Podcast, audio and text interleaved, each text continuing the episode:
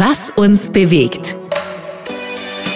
Der ÖAMTC-Podcast für leistbare, sichere und umweltgerechte Mobilität.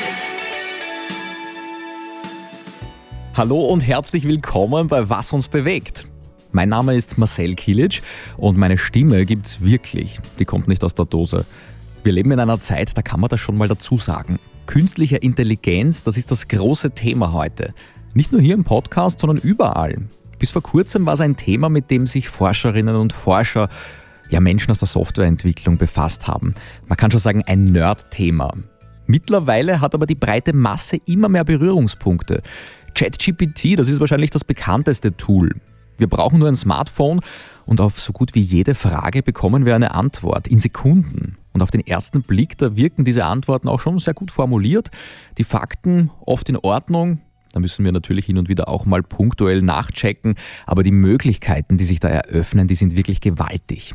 KI-Anwendungen können sogar Artwork erstellen, also fotorealistische Bilder generieren. Da hat man früher einen Grafiker gebraucht. Auch Stimmen werden geklont. Ein paar Sekunden Mitschnitt einer Audiodatei, das reicht als Referenz und Voice Cloning Software lässt dann ganze Gespräche erstellen. Künstliche Intelligenz, und da sind sich fast alle einig, das wird eine Revolution entfachen.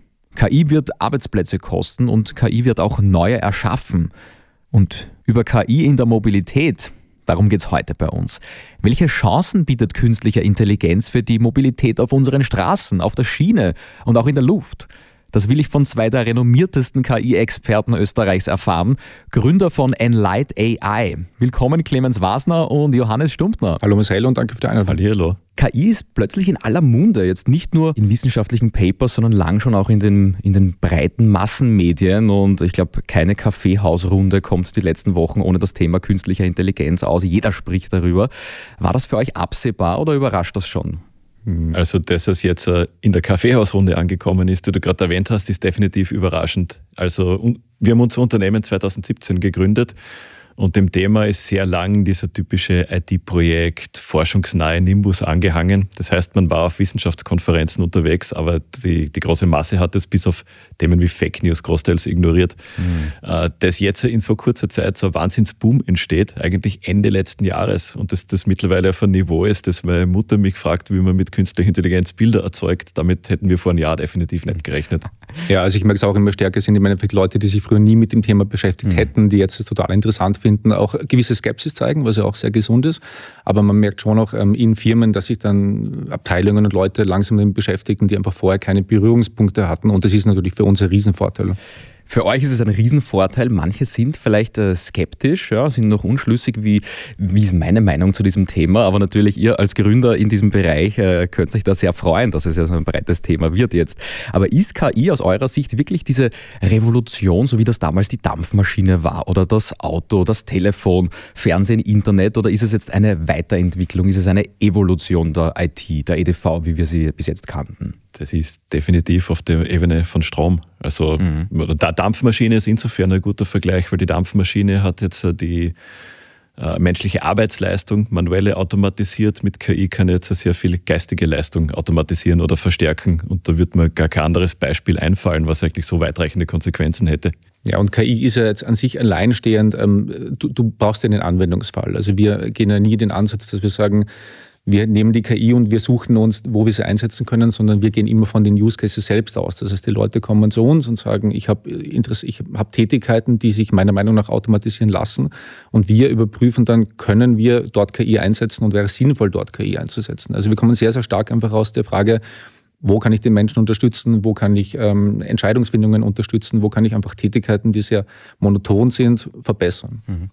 Bevor wir ganz eintauchen in das Thema KI und Mobilität, interessiert mich eure Meinung äh, zu ein paar Themen rundherum. Jetzt nehmen wir einen Podcast auf und ein bisschen ähnlich wie KI war das auch äh, vor deutlich über zehn Jahren sind die ersten Podcasts in den USA aufgepoppt. Ja, das waren noch diese Nischenthemen, die man mit einem äh, billigen Mikrofon irgendwo im Kleiderschrank aufgenommen hat. Ja. Und erst durch diese Streaming-Dienste und äh, die mobilen Endgeräte, wo wir heute unterwegs sind und diese Zugänglichkeit gegeben ist, erlebt auch Podcasting so einen Boom. Mhm. Was meint ihr?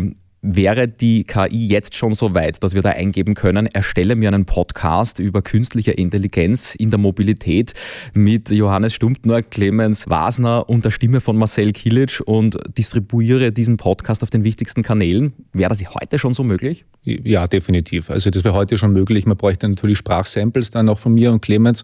Ähm, aber man, man kann es definitiv heutzutage, wenn man sich bemüht, man muss natürlich auch Verständnis davon haben, wie man das Ganze entwickelt. Aber ja, das wäre definitiv mhm. möglich. Okay, dann wechseln wir das Thema. Äh, bevor wir zu uns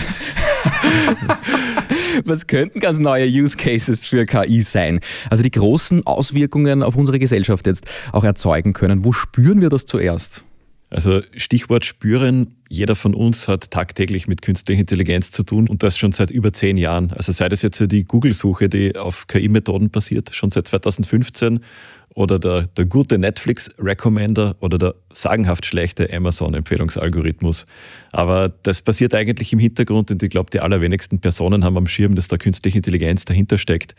Dort, wo es jetzt die Menschen am stärksten merken, ist eben Audio, also audiovisuell plus Text. Und deswegen ist es auch kein Zufall, dass jetzt die ganze Bildgenerierung einerseits und die Textgenerierung andererseits, dass die so, so steil durch die Decke geht, was die Akzeptanz betrifft oder die Beschäftigung damit, weil das einfach, wenn man die, die, die User und Userinnen dort genauer im täglichen Leben abholt. Ähnliche Frage, aber doch ein anderer Output jetzt. In welcher Branche werden wir von der KI am meisten profitieren? Ja, also weniger, wo ist es möglich, sondern was denkt ihr, sind die Bereiche, wo wir als Menschen am meisten darauf angewiesen sind, wo wir ja, unisono den, den größten Vorteil daraus ziehen können? Ich glaube, es wird relativ branchenunabhängig sein. Also ähm, die KI hat dort ihre Stärken, wo sehr repetitive, monotone Aufgaben hast, die der Mensch äh, nicht mal machen möchte. Also zum Beispiel die, die Analyse von großen Textbausteinen, die, die, die Bildanalyse von medizinischen Bildern. Ähm, wirklich sehr, sehr repetitive Tätigkeiten, wo du als, als Mensch auch einfach sehr leicht ermüdest, ähm, wo du ähm, teilweise auch sehr schlecht bezahlt wirst, was einfach Tätigkeiten sind, die jetzt nicht großartige ähm, spezifische Ausbildungen erfordern. Aber hier hast du definitiv den, den größten Vorteil von KI, weil es einfach dafür gedacht ist, unendlich lange ähm, den gleichen Task zu machen, ähm, ohne zu ermüden. Und, und hast du den Riesenvorteil, ähm, die KI ist immer objektiv. Das ist, der KI ist es vollkommen egal, ob es acht in der Früh ist, ob es acht am Abend ist, ähm, aber die arbeitet immer gleich, die hat immer den, den gleichen Output bei dem gleichen Input. Ähm, dementsprechend sehen wir dort einfach die, die größten potenziellen ähm, Möglichkeiten. Was ich da noch hinzufügen würde, ist, ist Stichwort Komplexität. Es war immer so, dass wenn jetzt neue Technologien des Weges kommen, dann können wir Menschen entweder, was weiß ich, Automobil, also jetzt um in euren Eck zu bleiben, ich kann Autos mit geringeren Schadstoffausstoß produzieren, ich kann mich an strengere Umweltrichtlinien halten, ich kann bessere Simulationen für Crashtests durchführen und so weiter. Und KI ist sicher ein wesentlicher Faktor, der sich jetzt zum Beispiel bei Decarbonisation oder Energieverminderung, sei das jetzt die Simulation von einem Battery Pack in ein, in ein Elektroauto oder dass ich bessere Routen finde, um da quasi Schadstoffverbrauch noch einmal zu, zu minimieren. Und da ist das ein wesentlicher Faktor, weil weil es eben die nächste Generation, wenn man so haben will, von Optimierungsmethoden darstellt. Da sind wir eh schon ein bisschen im Mobilitätsthema drin. Auch in diesem Podcast, bei Was uns bewegt, da berichten wir immer wieder über die ganz großen Innovationen im Bereich äh, Mobilität. Ja? Also zum Beispiel autonomes Fahren, autonomes Einparken, Verkehrszeichenerkennung. Ist das nicht schon eine Form der künstlichen Intelligenz? Was wäre da eine Steigerungsform, äh, mit der ihr zufrieden seid? Ja, vollumfänglich. Also was du jetzt gerade beschrieben hast, das sind einzelne Ausprägungen, wie zum Beispiel jetzt äh, bei ADAS-Systeme, also Advanced Driving Assistance Systems. Die gehen ja lustigerweise sogar auf ein äh, EU-weites Projekt aus die 80er zurück. Das war ein Eureka-Projekt, wo Mercedes-Benz damals einen Erprobungsträger rund um, die, um den äh, Autobahnring in Paris hat fahren lassen. Und das war eigentlich die Geburtsstunde von Driving Assistance Systems in Europa. Äh, was jetzt aber vorausschauend, glaube ich, interessant ist, dass es wirklich überall ankommt und eingesetzt wird. Also jetzt nicht nur unter Anführungszeichen beim autonomen Auto, weil das liest man jetzt eh schon. Also das kommt ja auch seit gefühlt zehn Jahren, kommt es nächstes Jahr ganz bestimmt. Aber ich habe es jetzt bei der Routenoptimierung vom Zusteller. Ich habe das bei der, bei der Auffindbarkeit, wenn man jetzt an Last-Mile-Delivery denkt oder Last-Mile-Transportation von einzelnen Scooterdienste etc. Also es ist einfach vollumfänglich, trifft es uns gerade. Automobil, daher kommt ja das Wort ursprünglich. Es fährt von selbst. Damals, wie das Pferd langsam abgelöst worden ist, hat man unter Selbstfahrend natürlich noch ein bisschen was anderes verstanden, als was wir als selbstfahrend mhm. betrachten. In den 50ern da hat es schon erste Computerentwicklungen gegeben. Da war Alan Turing, ein äh, ITler oder damals hat man gesagt Informatiker und Mathematiker in Großbritannien, der sich diesem Thema Maschine, Computer und in einer frühen Anfangsphase künstlicher Intelligenz gewidmet hat, hat den Turing-Test damals entwickelt, ähm, der auch jetzt immer noch zitiert wird, wenn man sich mit diesem Thema befasst. Und zwar hat er die Frage gestellt, kann eine Maschine eine Art von Denkvermögen entwickeln, das dem des Menschen gleicht? Jetzt 70 Jahre später reden wir eigentlich noch immer über dieses Thema. Aber ist die Frage noch richtig? Sprechen wir davon, dass künstliche Intelligenz uns gleicht oder wird es drunter bleiben oder wird es unsere Kapazität übersteigen sogar? Naja, oder ich würde die Frage sogar noch mal anders framen oder ist es einfach eine andere Art von Intelligenz? Weil wir vergleichen das halt sehr gern mit uns und ich würde jetzt sagen, als Menschheit gibt es dann vielleicht sogar die ganz große Überraschung, so hoppala, Delfine sind ja auch intelligent oder ja, das ist so das klassische Beispiel. Aber es ist ja, es, es kann ja kein Ziel sein, dass ich jetzt eine Maschine entwickle, die genau derselbe Intelligenzdefinition wie ein Mensch erfüllt. Als Ziel taugt das, finde ich nicht. Weil wenn will ich ja anfangen, so wie Hannes früher gesagt hat, dass ich jetzt ein, ein Wirtschaftsproblem oder ein gesellschaftliches Problem lösen will, dazu brauche ich jetzt aber kein System, das genauso tickt wie ein Mensch. Also wie soll ich sagen, mein, mein, mein Schlafphasenwecker, der, der muss jetzt nicht das Einfühlungsvermögen von, keine Ahnung, von einer Therapeutin haben oder etc. Mhm, mh. Ein wirklich spannender Punkt. Ja. Ähm, da gibt es dieses Uncanny Valley, von dem wir sprechen. Ab wann mhm. wird denn künstlicher Intelligenz oder äh, eigentlich kommt aus der Roboterforschung, ab wann wird das komisch oder gruselig für uns? Also wo wir sagen, natürlich einen Teddybär, den finden wir ganz süß. Ja. Der schaut ein bisschen aus wie äh, ein Mensch. Er hat Augen, hat Arme, hat Beine, hat einen Bauch, hat, hat äh, Gesichtsmerkmale, aber der ist halt süß, den knuddelt man gerne. Eine Marionette, die noch mehr ausschaut wie ein Mensch, die wird schon wieder gruselig, weil da hängen die Fäden dran, da weiß man, die steuert jemand anderer. Und Roboter, so wie Sophia, äh, das, diese, dieser, diese, diese Roboter-Innovation, die dann auch äh, Gesichtsmimiken imitiert, die finden wir schon völlig gruselig. Ja? Also wenn es irgendwo im Hintergrund ist, ein Empfehlungsalgorithmus für eine Netflix-Serie, das davon profitieren wir, aber sobald die Dinge dann sprechen, ja, nehmen wir Amazon Alexa oder Siri her, da gibt es ganz viele, die sagen, das ist mal ein bisschen zu scary. Ja, was vielleicht in dem Kontext auch interessant ist, ähm, neuronale Netze basieren ja wirklich, oder denkt man zumindest, ähm, auf der Funktionsweise von Gehirnen. Also das ist man versteht nicht bis ins Letzte, wie ein Gehirn funktioniert, man versteht aber auch nicht bis ins Letzte, wie ein neuronales Netz in der KI funktioniert. Aber es ist schon sehr interessant, dass man eigentlich ein Modell aus der Natur genommen hat und dann in der, ähm, Technologie ähm, eine sozusagen die optimale Struktur als neuronales Netz definiert hat. Ähm, es gibt aber in der KI auch sehr, sehr viele Methodiken und Algorithmen, die nicht auf neuronalen Netzen basieren. Zum Beispiel, Beispiel das sogenannte Reinforcement Learning. Ähm, und dort hat man ja die, die Erwartungshaltung, dass das sozusagen der nächste Technologie technologischer Sprung nach vorne sein kann, der ähm, nicht nur auf historischen Daten basiert ist, sondern wirklich in, in, in Simulationsumgebungen arbeiten kann. Ähm, und ich denke, dass sich da schon noch sehr, sehr viel in die Zukunft tun wird, dass vielleicht jetzt nicht ähm, das, das, menschliche Gehirn die optimale Basis ist, sondern was komplett anderes. Ähm, und eben um zurückzukommen auf die Frage, ähm, soll die KI so funktionieren wie der Mensch? Ich weiß es nicht. Vielleicht kann die KI auch darüber hinaus ähm, besser funktionieren als der Mensch. Spannender Aspekt, unterschiedlicher Art von Intelligenz vielleicht. Vielleicht tun wir uns als Menschen dann auch leichter, wenn wir sagen, ist auch intelligent, aber anders als ein Mensch intelligent. Vielleicht ist es dieses Imitieren, das uns manchmal ein bisschen Sorge bereitet. Lasst uns eintauchen in euer ganz spezifisches Thema. Ihr habt da Enlight AI gegründet. Technologieunternehmen im Bereich künstlicher Intelligenz. Johannes, du hast Reinforcement Learning schon angesprochen. Erzählt uns, was macht ihr da ganz genau, damit jeder versteht, vor allem im Bereich Mobilität. Was tut ihr da jeden Tag? Also Reinforcement Learning verwenden wir im Bereich der Optimierung von Energienetzen. Im Bereich von Mobilität haben wir ein Produkt, das heißt Detect. Und Detect ähm, arbeitet mit Mobile Mapping Daten, ähm, kann man sich vorstellen wie Google Street View. Und wir erkennen darin äh, Straßenschäden, Verkehrszeichen, Bodenmarkierungen oder ganz individuell Städte, länderspezifische Use Cases. Ähm, und unser Ziel ist wirklich, die Basis für Mobilität damit zu legen. Das heißt, wir bieten für, für Städte, Länder, Gemeinden die, die Planungsgrundlage für die Erhaltung der öffentlichen Infrastruktur. Wo sind ähm, Straßen, die saniert werden müssen? Wo habe ich ähm, Verkehrszeichen, die bestätigt sind? Ähm, wo stehen die Verkehrszeichen überhaupt auf dem richtigen Ort, wo sie sein sollen? Und unser Ziel ist eben wirklich, die, die Haltung der öffentlichen Infrastruktur zu optimieren und man kann sich das so vorstellen, früher war der klassische Pfad, ich fahre durch die Stadt und schaue mir Sachen an. Das heißt, das sind wirklich äh, zwei Leute sitzen in einem Auto, bewerten manuell Straßen, äh, nehmen die Informationen wieder zurück in ihr Büro und werten dann aus, ähm, wo soll ich am besten das öffentliche Geld investieren, um diese Straßen zu sanieren. Ähm, und diesen Prozess automatisieren wir wirklich end-to-end, -end, dass wir sagen, die KI ist immer objektiv, ähm, die KI erkennt sämtliche Zustände in der Stadt und bietet dann einem Menschen die Grundlage, um zu entscheiden, was soll ich mit öffentlichen Geldern machen, um dafür zu sorgen, dass die Infrastruktur in dem Zustand ist, wie sie ein, ein, ein Bürger, eine Bürgerin erwarten würde.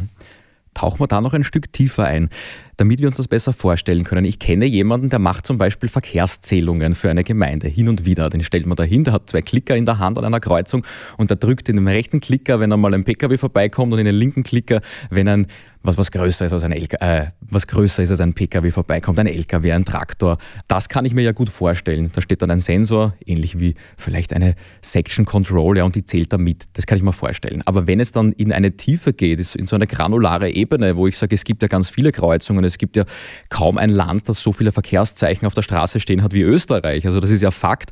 Wie kann ich dann in diesem Gesamtkontext in einer Stadt, in einem Land, in einer Stadt wie Wien, wie kann ich da diese vielen tausend Verkehrszeichen checken, ob die intakt sind. Wie kann ich das erfassen? Äh, also Wien lässt sehr, sehr regelmäßig Befragungen durchführen. Das heißt, das kann man sich wirklich vorstellen, wie die Google Street View, ähm, Apple Map ähm, Autos. Das ist eine normaler Pkw mit einer 360-Grad-Kamera, mit einem LiDAR-Scanner, ähm, der auch mehrfach verortet ist, also der weiß bis auf wenige Zentimeter genau, wo er ist. Und diese Rohdaten nehmen wir und die KI erkennt dort drinnen mit Bilderkennung eben sämtliche Objekte, Zustände, ähm, Oberflächen von Interesse.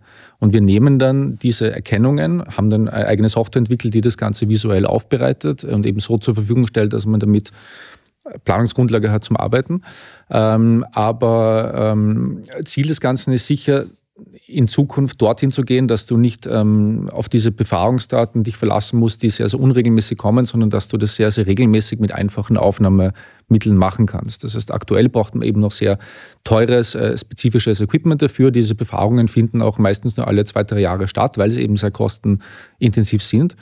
Ähm, wir wollen da in die Richtung gehen, dass wir das alles zukünftig mit Mobiltelefon machen. Das heißt, ähm, vorne kam ähm, Handy rein in die Windschutzscheibe, ähm, nimm dir genau die Bereiche auf, die jetzt gerade für dich von Interesse sind und schaffe es, dass du innerhalb von 24 Stunden diese Auswertungen bereitstellst. Und wie arbeite ich mit der KI? sagen wir vielleicht Software, vielleicht fangen mit dem Begriff viele Menschen mehr an. Ist das dann eine Art Natural Language Processing, also so wie ich das zum Beispiel jetzt bei äh, Siri oder bei Google Home habe, dass die mich verstehen oder auch ChatGPT, diese Software, wo ich wirklich hineinschreiben kann, schreibe mir ein Referat über Bienen und ich bekomme dann einen halbwegs akkuraten Text raus. Also kann das dann jeder bei einer Gemeinde auch bedienen und ich tippe dann hinein, sag mir, wie viele Verkehrszeichen an welcher Stelle gehören erneuert oder braucht es dann da einen Techniker oder eine Technikerin im Hintergrund, die dann mit der Maschine mit der KI interagiert. Das geht sogar noch viel einfacher, weil du einfach eine Anbindung an die Datenbank hast. Das heißt, es gibt bestehende Daten in jeder Stadt, wo sind die Verkehrszeichen. Ähm, und wir gleichen dann ab, wo stehen in der echten Welt Verkehrszeichen, die in der Datenbank nicht sind und genau den umgekehrten Fall und du bekommst dann automatisiert eine Auswertung, wo du nochmal Augenmerk drauf legen musst. Das heißt, du musst wirklich nicht manuell durchgehen und schauen, passt es jetzt zusammen, sondern die KI macht dir schon Vorschläge, wo sie dir sagt, schau dorthin, weil da könnte etwas nicht zusammenpassen. Und es gibt so diese klassischen Fälle zum Beispiel, ähm, irgendwo findet eine Baustelle statt, die, die Firma ähm, nimmt das Verkehrszeichen weg, macht ihre, ihre Sachen, die sie, die sie reparieren müssen, stellt das Verkehrszeichen wieder hin und es ist dann um einen Meter versetzt. Und das darf natürlich nicht sein, weil das Verkehrszeichen muss genau dort stehen, wo es verordnet wurde, weil das hat auch einen Sinn und Zweck, damit der Autofahrer den, den optimalen Blickwinkel auf das Verkehrszeichen hat. Und die KI kann eben dann erkennen, okay, da sollte ein Verkehrszeichen an einem Punkt stehen, steht aber de facto einen Meter versetzt. Dort muss dann jemand manuell eingreifen natürlich und das Verkehrszeichen wieder auf die richtige Stelle bringen. Bei uns in der Folge 32, da haben wir ganz konkret eine ganze Folge über autonomes Fahren gesprochen. Clemens, jetzt hast du das autonome Fahren vorher schon kurz auf den Tisch gelegt. Ich habe das Gefühl, jedes Jahr kommt eine oder mehrere Ankündigungen, die uns glauben lassen, jetzt ist es bald soweit, jetzt fährt das Auto von allein. Letztendlich kommt es aber doch nicht. Wird das jetzt ein Beschleuniger, die KI? Beschleuniger würde ich nicht sagen, es ist eigentlich der Ermöglicher. Also ohne künstliche Intelligenz-Algorithmen wird es autonomes Fahren nicht geben, weil es ist ja nicht so, dass es jetzt eine andere Methode dafür gäbe. Also wenn ich das mit anderen Themen im Mobilitätskontext vergleiche, wir reden hier nicht von einer Fragestellung, ob man jetzt Wasserstoffantriebe macht oder reine Elektroautos, sondern es gibt ja nichts anderes als KI. Dass sich das Ganze trotzdem so lange hinzieht, dass man einerseits ist der technische Fortschritt weitaus langsamer als gedacht, weil es sehr viele Sondersituationen im Straßenverkehr gibt, wo es schwierig ist, ein künstliches intelligentes System drauf zu trainieren. Und das andere hängt jetzt mit Liability, also mit Schadensersatzforderungen zusammen. Und da gibt es hier vom, äh, vom Herbert Dies, vom ehemaligen äh, Konzernvorstand von der Volkswagen-Gruppe, die Aussage, der hat gesagt, es gibt in Deutschland 2700 Straßentote pro Jahr. Das wird acht pro Tag bedeuten. Und er, er meint, wenn jetzt äh, autonome Autos, selbst wenn die das besser machen würden, sagen wir, wir hätten vier Tote pro Jahr. Er sagt, spätestens am Ende der ersten Woche müssten alle Systeme deaktiviert werden, weil das würde bedeuten, ich habe knapp 30 Tote durch autonomes Fahren in Deutschland. Mhm. Der meint, es müsste um Faktor 100 besser werden, damit es gesellschaftlich akzeptiert ist und auch jetzt aus, der Grund, äh, aus, der Blick, aus dem Blickwinkel Schadensersatzforderungen heraus. Also die Latte liegt dort extrem hoch verglichen mit dem Menschen am Steuer. Mhm. Und das finde ich aber immer sehr interessant, weil der Mensch immer von der KI diese hundertprozentige äh, Professionalität erwartet. Und die gibt es ja beim Menschen auch nicht. Und die Frage ist immer, was nimmst du als Maßstab? Also nimmst du als Maßstab wirklich diese 100 Prozent oder sagst du, der Maßstab ist, dass die, die ähm, das Level des Menschen erreicht werden muss. Und da gibt es immer so dieses klassische Beispiel, ähm, ältere Person geht über die Straße und ein Kind geht über die Straße. Für wen entscheidet sich die KI unter Anführungszeichen, wen sie jetzt dann überfährt? Ähm, ich finde die Frage absolut unsinnig, weil bei Menschen würdest du die Frage ja auch nicht stellen. Ähm, das ist auch immer, es ist nicht nachvollziehbar in dem Fall, was du tust als Mensch und so ist es auch für die KI oft nicht nachvollziehbar, was sie tut. Und wenn man auch als Beispiel in vor kurzem gab es ein, ein Leak ähm, von, von Tesla, wo dann berichtet wurde, dass sie 2400 Beschwerden hatten über Fahrzeuge, die äh, grundlos selbst beschleunigt haben da muss man auch sagen, wie viele Millionen, Abermillionen von Kilometern, die dort gefahren wurden, liegen dem Ganzen zugrunde. Weil wenn ich sage, das sind Milliarden von Kilometern und da gab es 2400 Fälle, wo das Fahrzeug ohne, ohne Grund, ohne offensichtlichen Grund selbst beschleunigt hat, dann ist es ja wahrscheinlich immer noch ein, ein Level oder ein, eine ähm, Wahrscheinlichkeit, die wesentlich unter dem liegt, was ein Mensch machen würde. Mhm. Genau, also ich glaube, nachdem wir früher über unterschiedliche Ansätze von Intelligenz geredet haben, passt es da gerade gut dazu. Das Problem ist jetzt, äh, auch wenn es weniger Unfälle sind, ist dann gar nicht so sehr, dass die Unfälle passieren, sondern dass das sehr oft Unfälle sind, die an Menschen eben nicht passiert werden. Und das führt, also Beispiel, weil Tesla genannt worden ist, da hat es den Fall gegeben, dass ein LKW mit Anhänger umgedreht hat oder einen U-Turn gemacht auf einer Straße und da ist jemand reingeknallt, weil das Auto das halt nicht erkannt hat, das vor ihm, äh, also der gedacht, das ist eine Brücke und nicht der Lastwagenanhänger. Und die, die großen äh, Widerstände werden jetzt ausgelöst, weil der Mensch natürlich dort auf jeden Fall stehen geblieben wäre. Was, was wir aber nicht sehen, ist, sind jetzt diese tausenden anderen Unfälle, die zum Beispiel in Kalifornien gar nicht erst entstanden sind, weil die Leute sich in ihrem Fahrzeug zurücklehnen und die Maschine für unfallfreies Fahren sorgt. Sind diese zwei Arten von menschlicher und künstlicher Intelligenz dann in diesem Fall auf der Straße langfristig ein Entweder-Oder oder ist es ein sowohl als auch? Weil die Frage, die wir auch in dieser speziellen Podcast-Folge gestellt haben, muss der Mensch die KI overrulen können? Ja? Hat der das letzte Wort? Oder ist es schlauer, wenn er das eben nicht darf? Weil gerade wenn, sich, wenn die Fahrzeuge vernetzt sind und zum Beispiel hinter einer Kurve auf einmal ein Hindernis kommt, mein Auto weiß das vielleicht schon und bremst ab. Ja, und ich frage mich als Fahrer, warum bremst du ab und steig wieder ins Gas? Also da hat ja diese, dieses Fahrzeug einen Wissensvorsprung. Aber in anderen Fällen bin ich als Mensch vielleicht wachsamer, weil ich erkannt hätte, das ist kein Brückenpfeiler, das ist ein LKW, der mich in eine gefährliche Situation begibt. Also ist es ein sowohl als auch oder ist es ein Entweder-Oder? Es, es, wird immer Symbiose sein im Endeffekt. Und, und KI-Systeme sollen ja auch so funktionieren, dass sie nicht komplett hundertprozentig autonom agieren, sondern dass sie dich unterstützen als Mensch.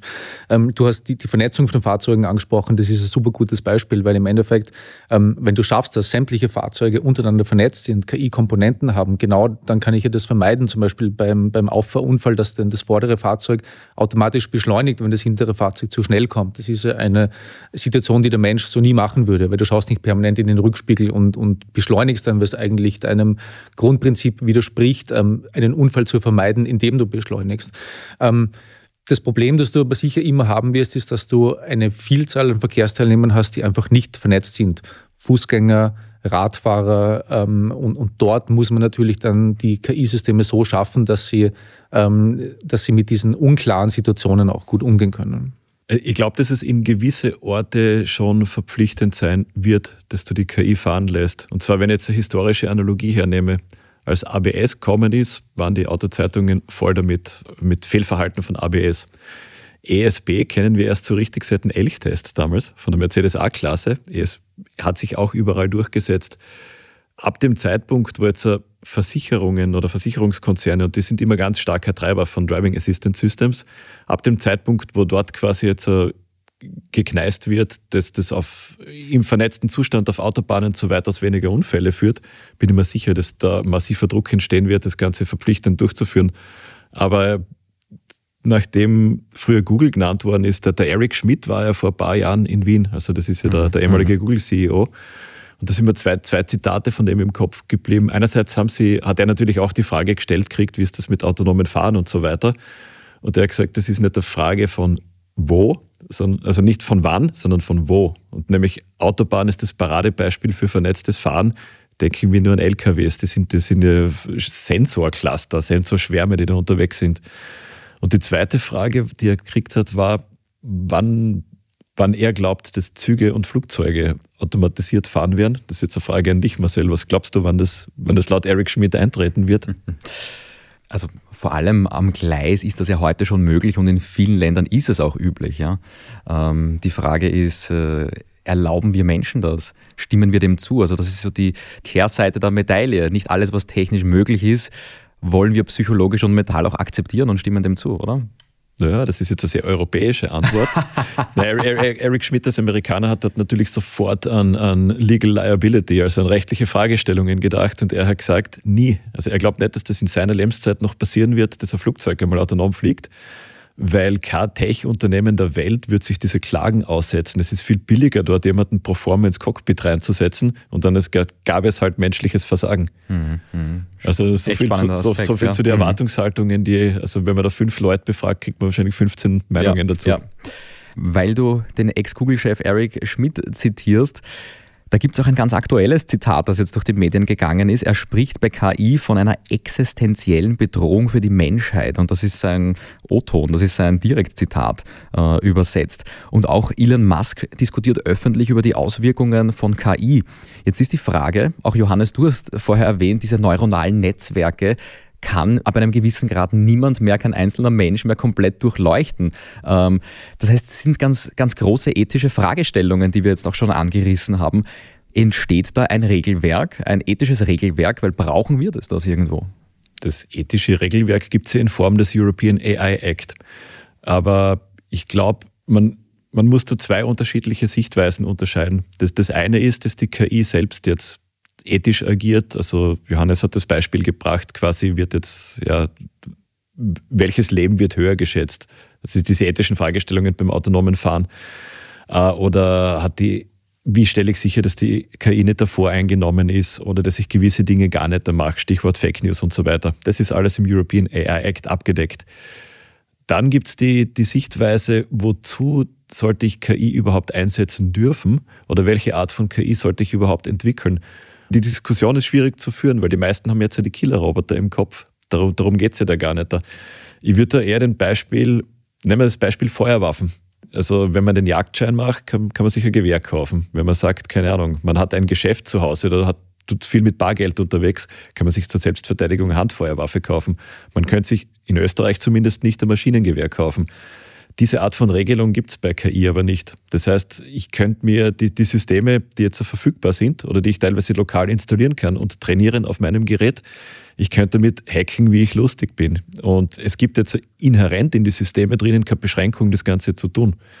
Oder denken wir an Kopierer. Ich kann mit einem Kopierer keine perfekte Kopie von einem Geldschein anlegen, weil, weil einzelne Pixel manipuliert werden als Watermarking. Und auf die da ist es sicher notwendig, dass man auch regulatorisch in die Gänge kommt, dass das in die Systeme selbst ausgeschlossen wird, weil es eigentlich nur Frage der Zeit ist, bis das einmal komplett durch die Decken geht. Weil wirklich jeder, jeder Idiot kann damit einen großen Hacking-Angriff starten und muss kein Experte mehr sein. Hm, dann ist die Frage, welche Ethik ist die richtige? Also ohne jetzt eine Ethikvorlesung äh, oder eine Ethikstunde anzureißen, aber Ethik sind ja letztendlich doch wieder Regeln, die wir Menschen irgendwo definiert haben und da gibt es ganz unterschiedliche ethische Antworten. Was ist dann die richtige Ethik in diesem Fall und unterstützt uns dann die zweite Ebene der Intelligenz, die künstliche Intelligenz bei der Antwort auf diese Frage?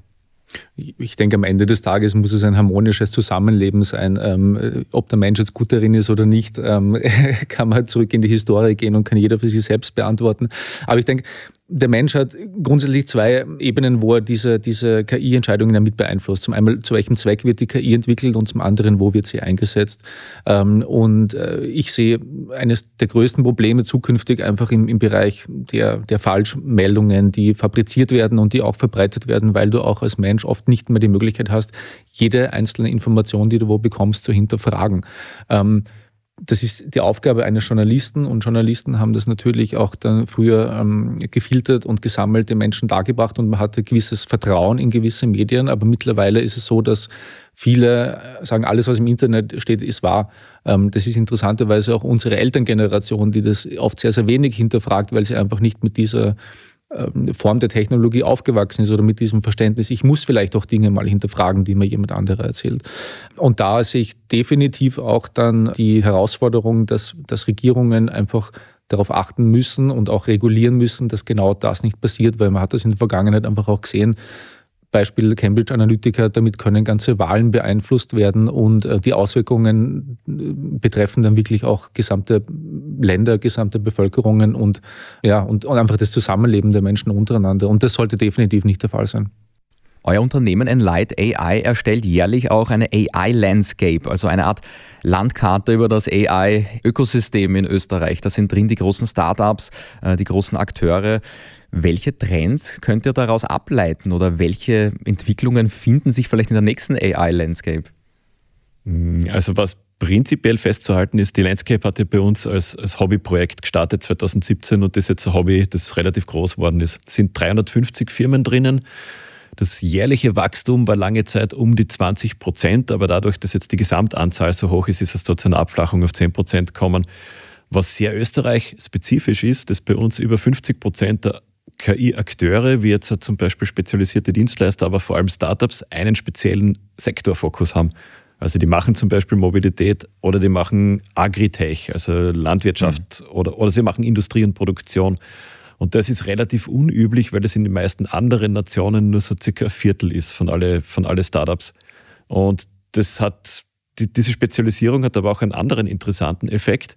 Ich habe vorhin das Wachstum erwähnt.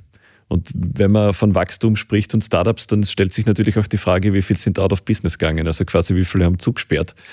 Und, äh, und liest man beim KSV drüber. Und da hat es zu unserer großen Überraschung wirklich nur zwei Handvoll Firmen gegeben. Also in Summe, seitdem wir das Ganze tracken, sind circa zehn Unternehmen äh, out of business gegangen.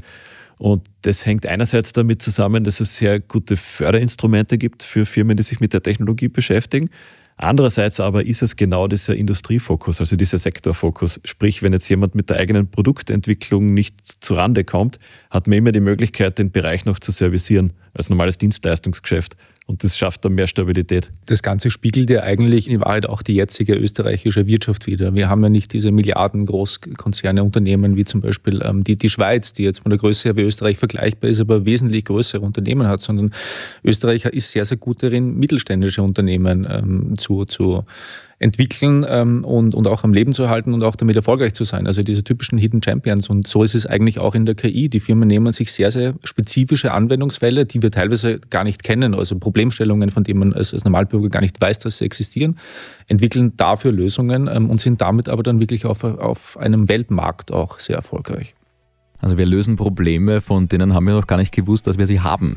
Clemens Wasner und Johannes Stumptner, vielen Dank für die Einblicke in die Welt der künstlichen Intelligenz. Dankeschön. Danke und bis, bis zum nächsten Mal. Ciao. Vielen Dank und bis zum nächsten Mal. Wir hören uns hier wieder in zwei Wochen mit echten Menschen hinterm Mikrofon. Bis zum nächsten Mal bei Was uns bewegt.